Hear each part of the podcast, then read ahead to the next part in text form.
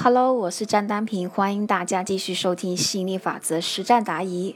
我们这一期的主题是：你的寂寞不是来自于你的男友陪你不够，而是而是什么呢？请继续往下收听吧。那很多的小伙伴在换现任的这个这个姿势哦都不对。常见的死法呢是都是反其道而行。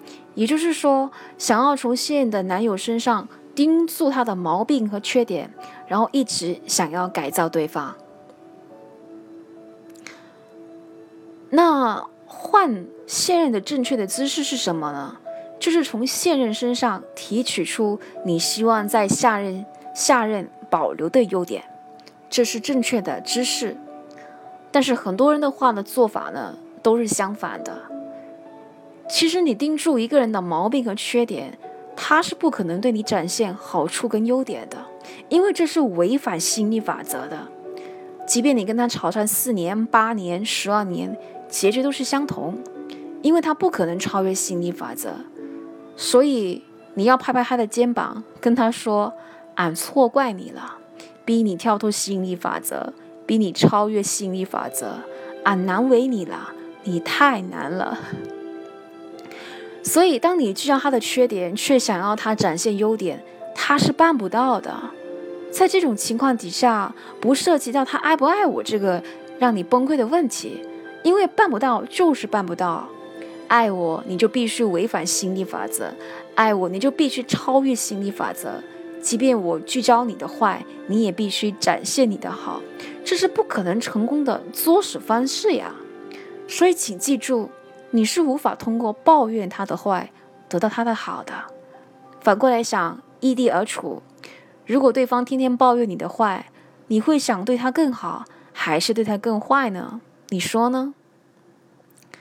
学员提问：子宇老师，我之前嫌我男友工作忙陪我少，所以我就改了订单，想要一个有空陪我的男友。结果最近好几个男的天天找我，烦得要死了。我想想，还是我男友这这种比较好。子宇老师回答：陪你不够，跟黏你太多。陪你不够，你会寂寞；黏你太多，你会窒息。但其实实际上，你的寂寞不是来自于他陪你不够哦。大家拿出笔记本记好了，重大的一刻来了。记住，你的寂寞不是来自于你爱人陪你不够。而是来自于你偏离本体太多，是你聚焦在匮乏的想法，让自己偏离本体，所以才会寂寞的。如果你沉浸在自己热爱的事情上，你就连上了元能，你是不会寂寞的。亲爱的朋友们，我们这一期的分享就先到这里了。如果你在实践心理法则的过程当中遇到了问题，那欢迎你。加入我们一起修炼心想事成的魔力，你可以添加我的微信幺五九幺五三四八三零三，我们下期再见，感谢您的聆听，拜拜。